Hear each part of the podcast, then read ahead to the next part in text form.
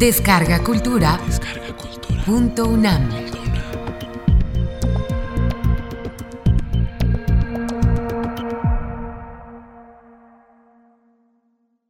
El arte de la actuación dramática. Meditaciones sobre el quehacer del actor. Curso impartido por el maestro Luis de Tavira durante el mes de abril de 2016 en la sala Carlos Chávez del Centro Cultural Universitario, dentro del programa grandesmaestros.unam. Módulo 3. Primera parte. En la sesión pasada nos quedamos, llegamos a los contenidos que de, de acuerdo a la respuesta que aventura Stanislavski respecto a la pregunta de qué hace el actor implicaban como un primer paso, lo primero que el actor debe aprender es qué es lo que no hay que hacer.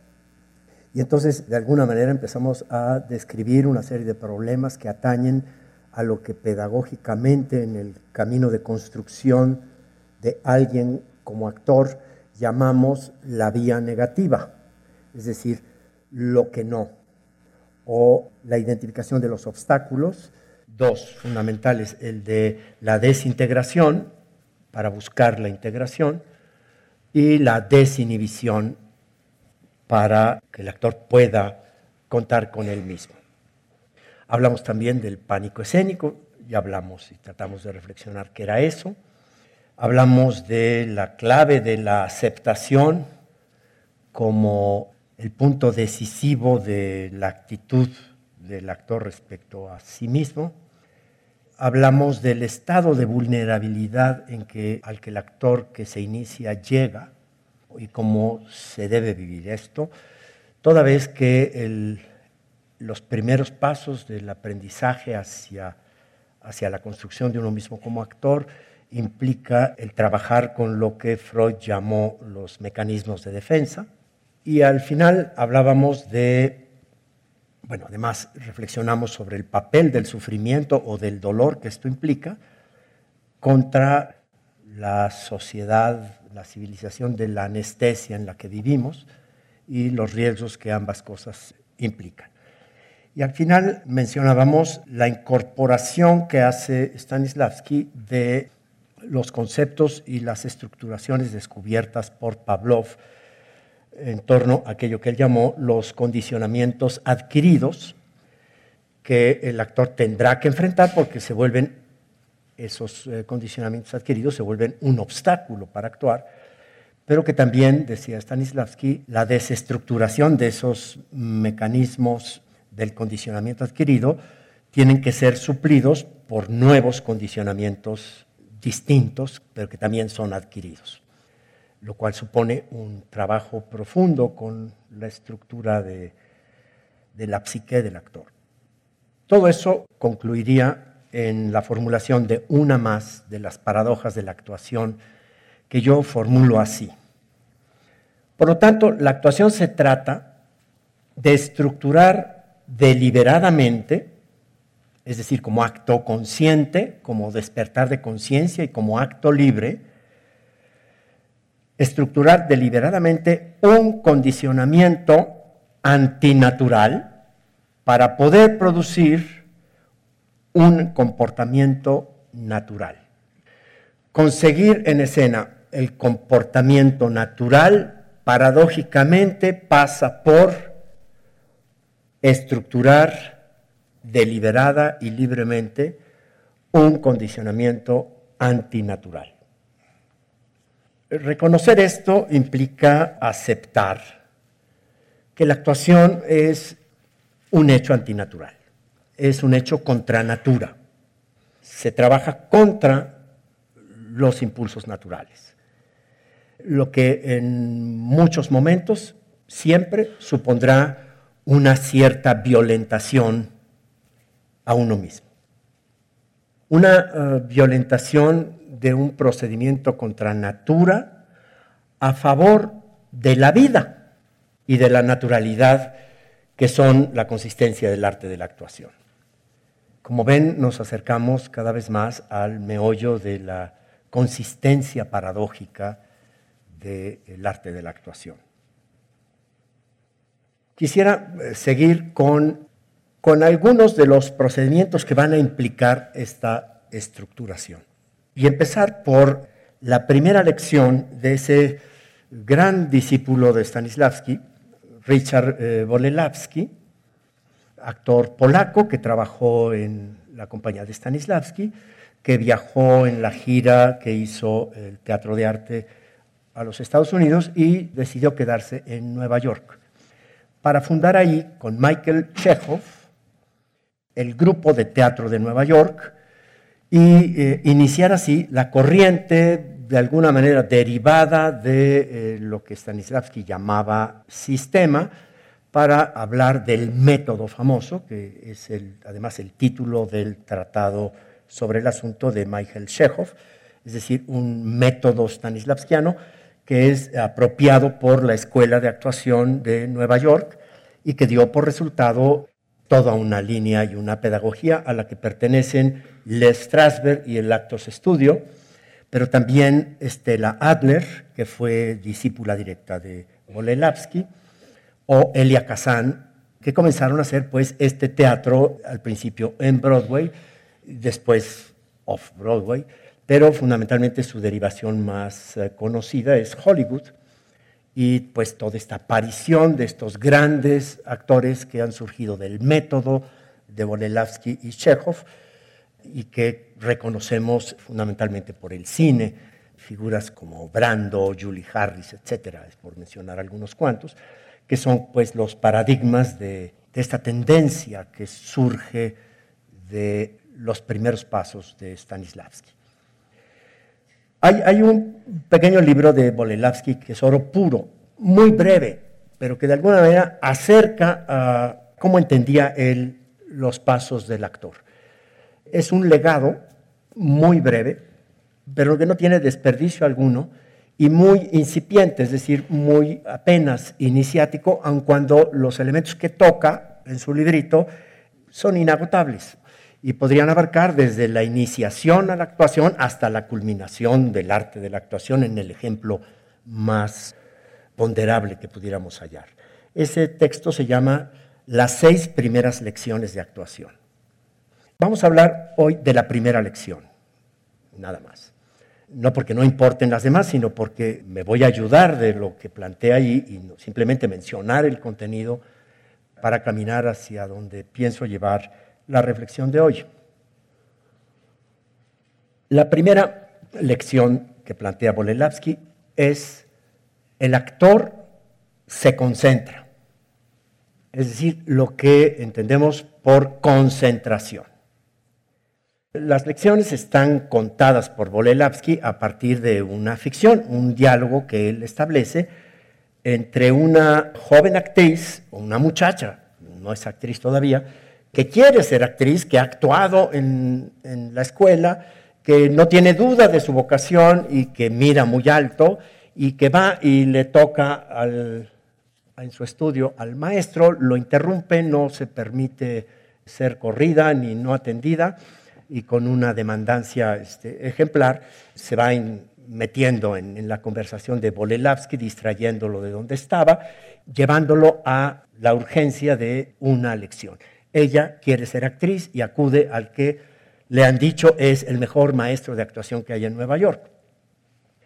Claro, hay todo un dibujo de ese personaje que bien nos hace recordar a todos este, justamente ese momento inicial de los que han decidido tomar el camino de la actuación y llegan a las audiciones de las escuelas, a las convocatorias y tienen que entrar porque tienen que entrar. Y, esta muchacha se quiere saltar un poco las trancas y va directamente con el gran maestro sin hacer ningún tipo de trámite adicional. Es sumamente simpática, impulsiva, su decisión es incuestionable, que es lo que empieza a llamarle la atención a Bolelavsky y empieza a preguntarle por cómo, por qué o de qué este, quiere ser actriz o si sabe lo que eso quiere decir o qué supone o si tiene algún ejemplo que darle de lo que para ella sería un buen actor o no. lo cual los va llevando en el diálogo a mencionar a un gran actor que en ese momento está en escena representando el rey Lear y que es conocido de la familia de ella, con lo cual ella tuvo oportunidad de manera muy extraordinaria de verlo comportarse momentos antes de entrar a escena. Cuando Bolelavsky escucha esto, entonces le dice, a ver, descríbeme cómo es un actor, a ese actor, que coincidimos en que es un gran actor, que hace antes de entrar a escena. entonces la muchacha le cuenta cómo fue que lo vio. Claro, aprovechando el parentesco de una tía que es eh, conocida de ese actor en una ocasión accidental y extraordinaria en que la mujer de ese actor, conocida de esta tía de la muchacha, está en una urgencia médica y entonces esta mujer ha tenido que ir al teatro a avisarle al actor la urgencia. Con lo cual la niña se le pega y consigue entrar por la entrada de actores porque traen un mensaje urgente para ese actor momentos antes de que empiece la función en relación a la salud de su mujer y es urgente. Y entonces pues van, los dejan entrar porque es una urgencia, esto, van al camerino, no está el actor, les dicen que no, que ya va a entrar, que están en segunda llamada casi, así que están a punto de empezar, está en el desahogo y entonces va esta muchacha pegada a la tía hacia el desahogo para decirle al actor lo que pasa y de pronto ahí lo ven, la mujer se le acerca y el comportamiento del actor es del todo antinormal, la ignora no le escucha, la otra le empieza a, insistir y este hombre mm, nada más no acusa recibo, está en lo suyo, no atiende, escucha que se trata de una urgencia, pero ese actor ya no está allí. No la atiende, se quedan perplejos, ¿qué le pasa? No se da cuenta de lo que está pasando. Evidentemente escuchó, pero no quiere escuchar. Segundos después se para en el desahogo, tiene la mirada perdida, quién sabe a dónde, y entra a escena. Y no fue posible darle el mensaje urgente. Entonces le pregunta Bolelavsky a la muchacha, ¿y cómo interpretas esta conducta? Y la muchacha pues no entiende muy bien qué pasó, pero le parece muy anormal. Así no se comporta la gente. ¿Y qué pasó después?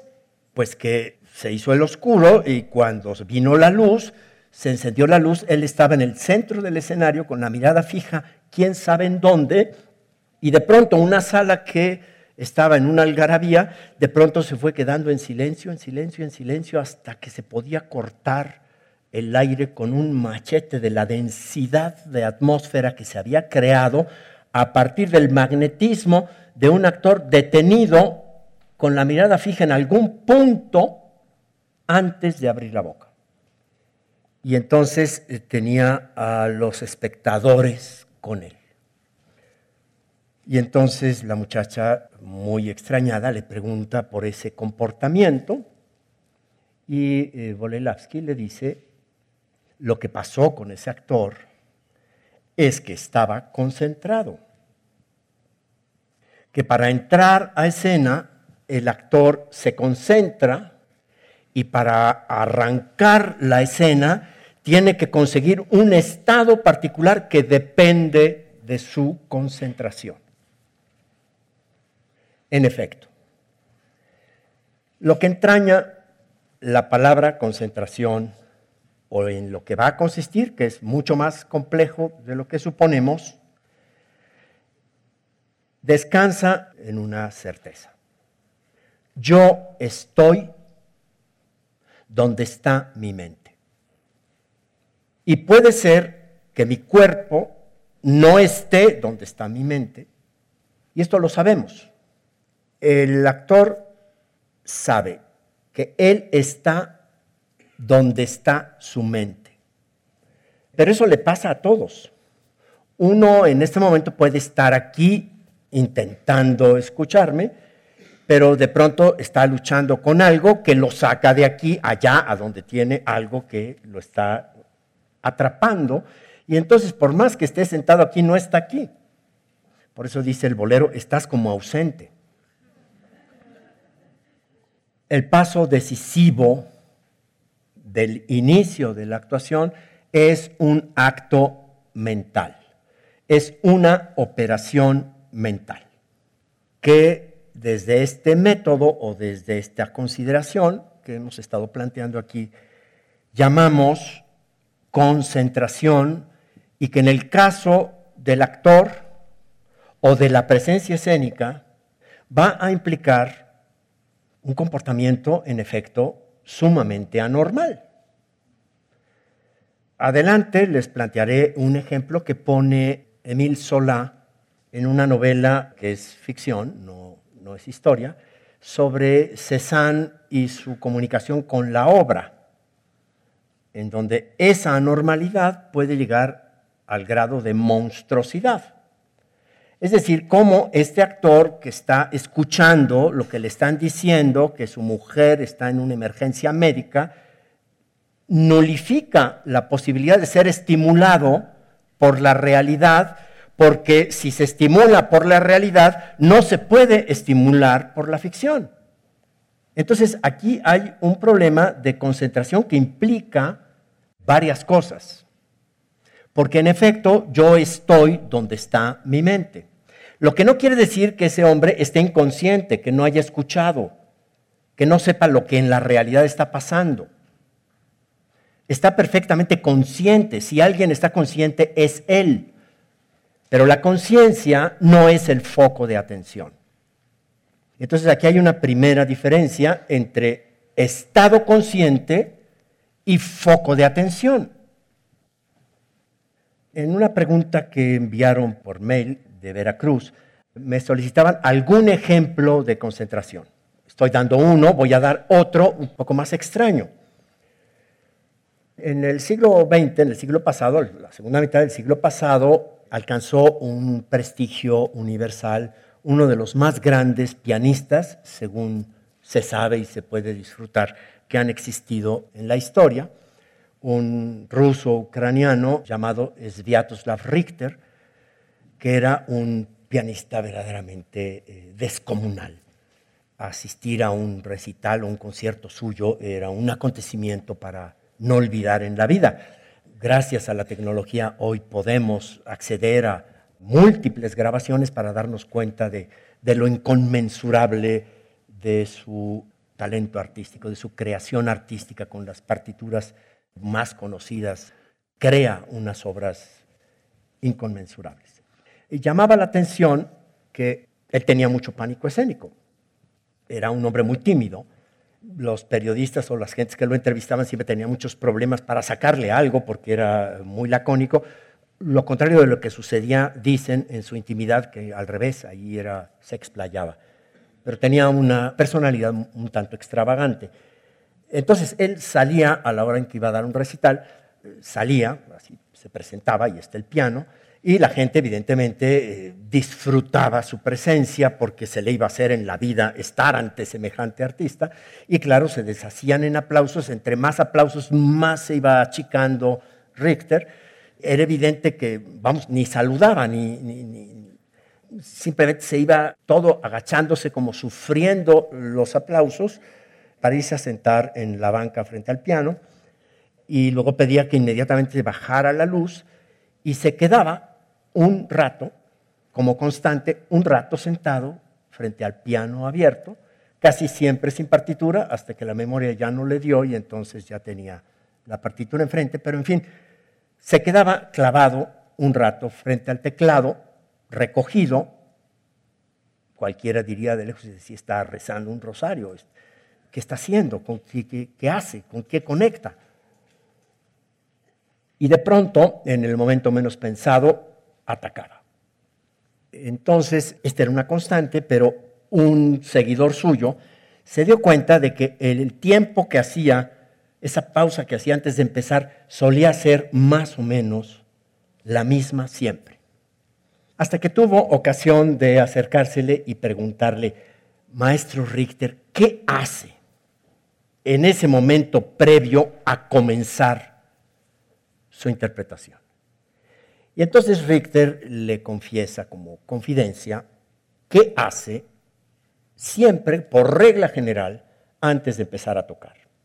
Entonces le cuenta y le dice que él quiso ser director de escena y también actor, y de hecho fue actor y actuó en algunas películas del cine ruso, y que eso lo llevó, ya siendo músico, a la Academia de Moscú de Stanislavski.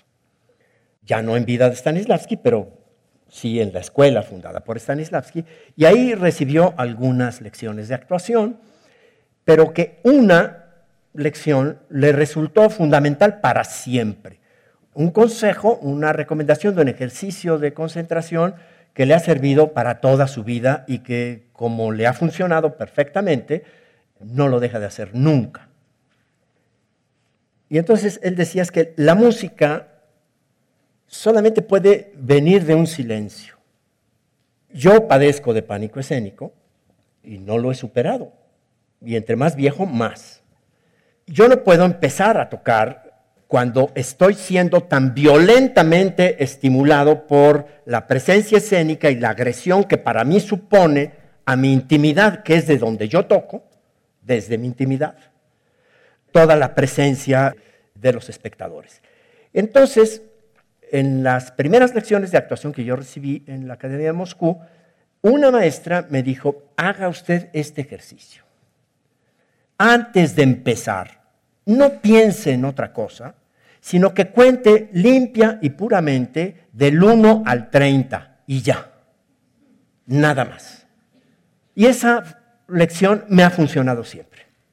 Entonces, no, no, no me pongo a rezar ni busco ningún espíritu especial del compositor, no, nada, ni, ni pienso en música, ni pienso en nada, simplemente me pongo totalmente concentrado a contar 1, 2, 3, 4, hasta el 30.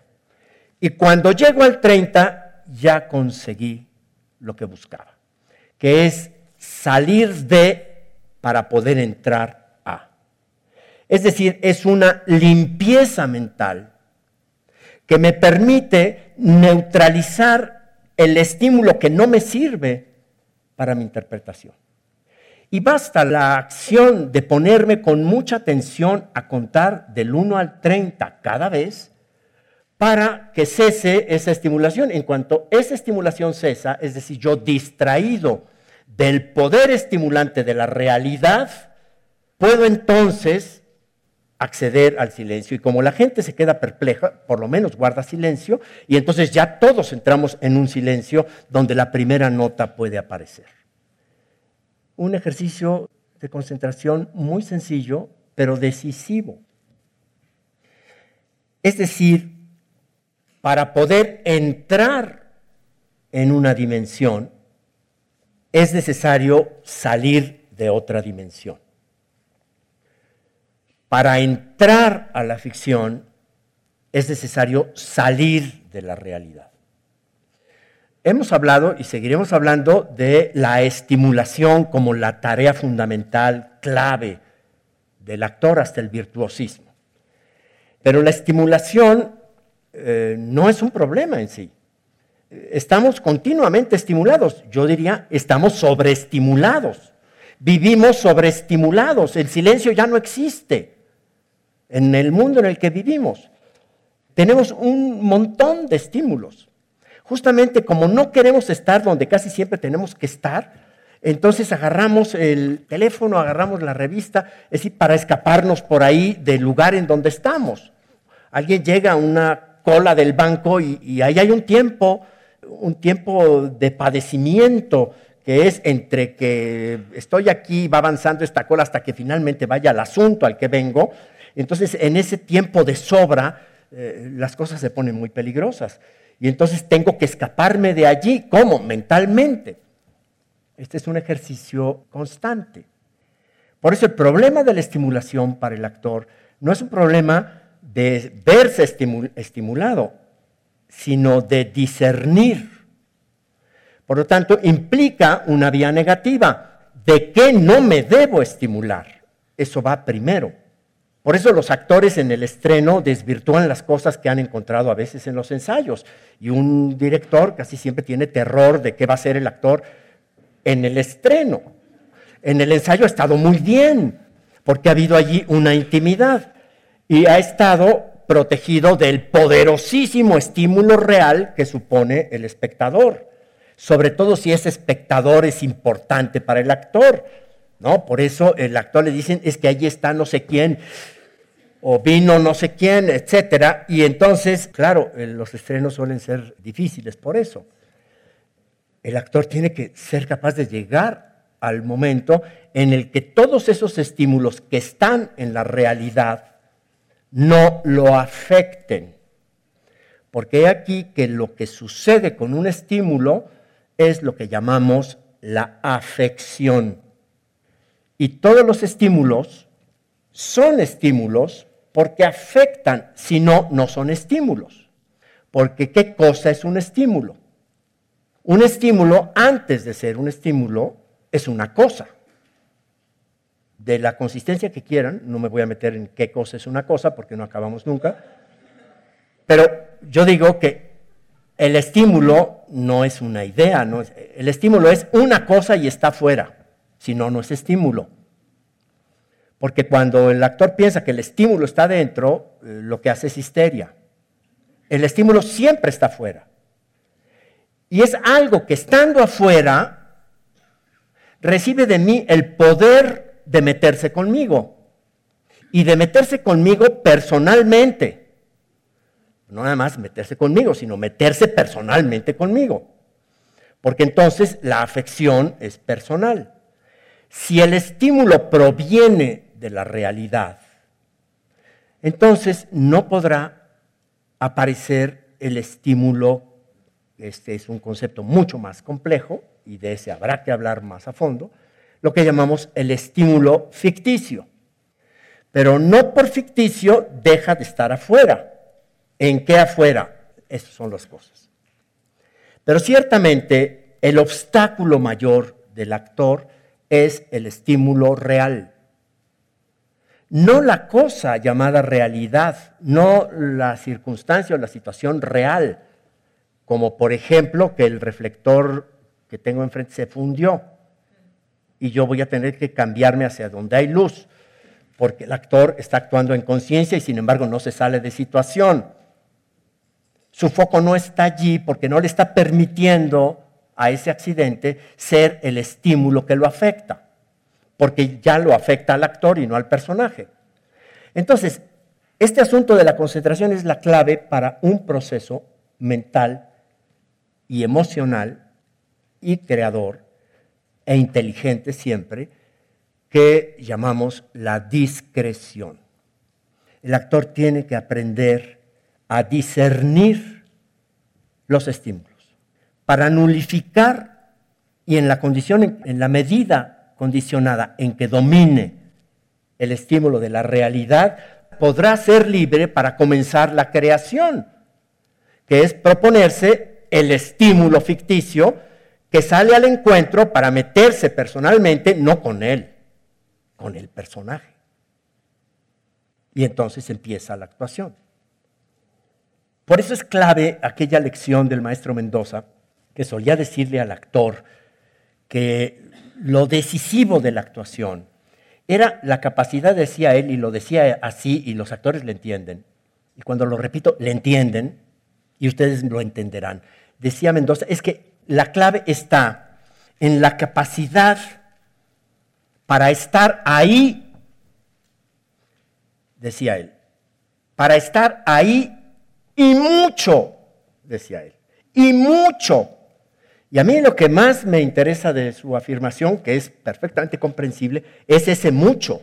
Es decir, hay un grado de proporción para estar y mucho o para estar y poco. Que probablemente de eso depende otro concepto técnico que llamamos proyección. Pero en fin, esa capacidad de estar ahí, de ponerse ahí, ahí donde, en un sitio en un espacio que no es la realidad. Para lo cual es necesario salirse de allí para poder entrar ahí. Y esto no se consigue sin concentración.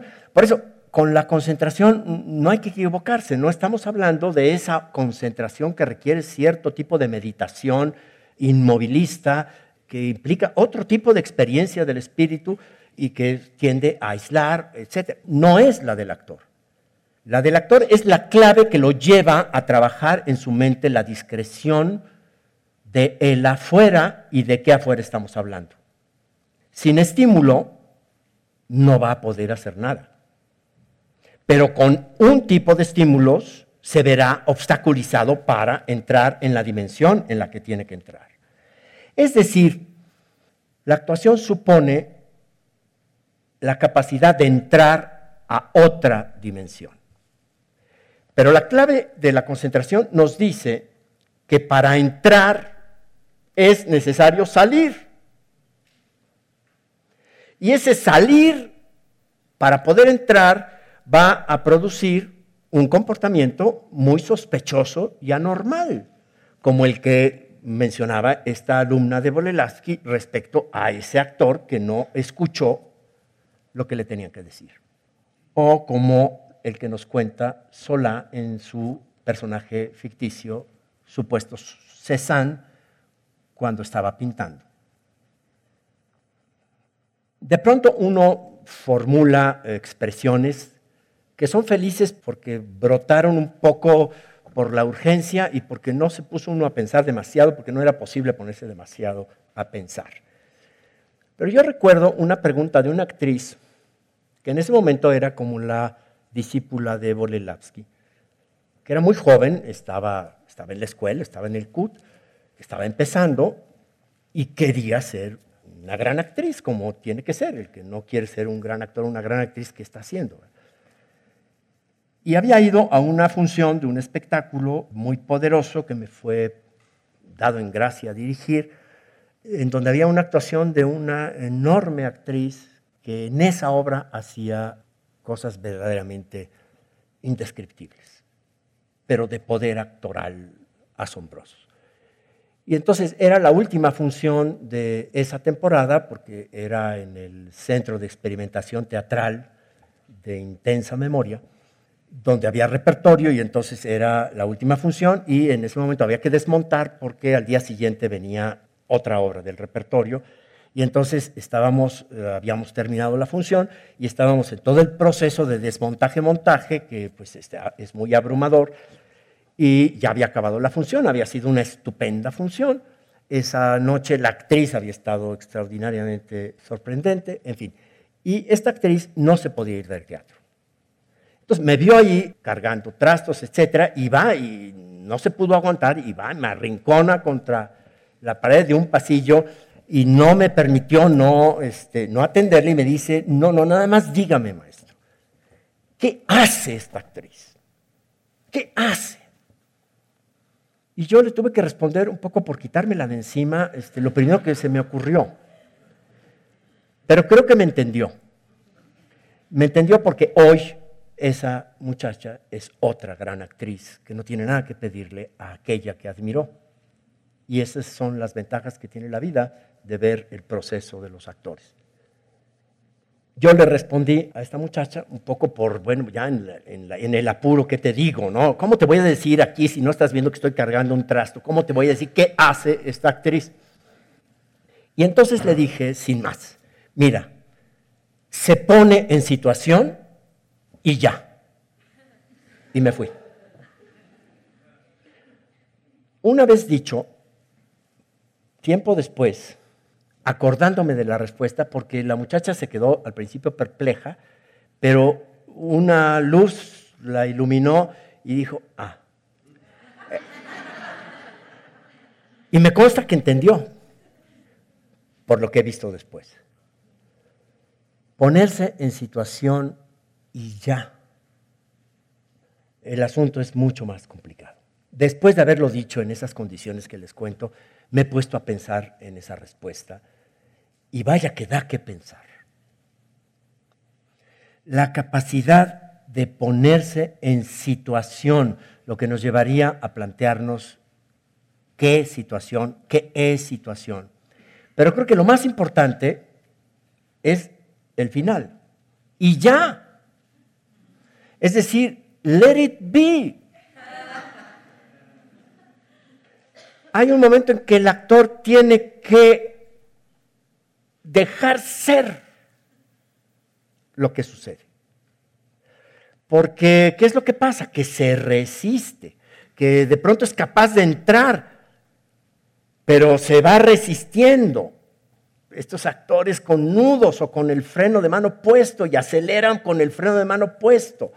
Y entonces, claro que se produce allí una tensión hasta el desgarramiento, esta inconsecuencia, esta incapacidad de progresión y de llegar a la última consecuencia de la situación, cuando la situación está allí, porque ya ha sido capaz de estructurarla en su tarea dramatúrgica para poner al personaje allí y una vez que el personaje allí, la situación se encarga. Si la situación es, la situación se encarga.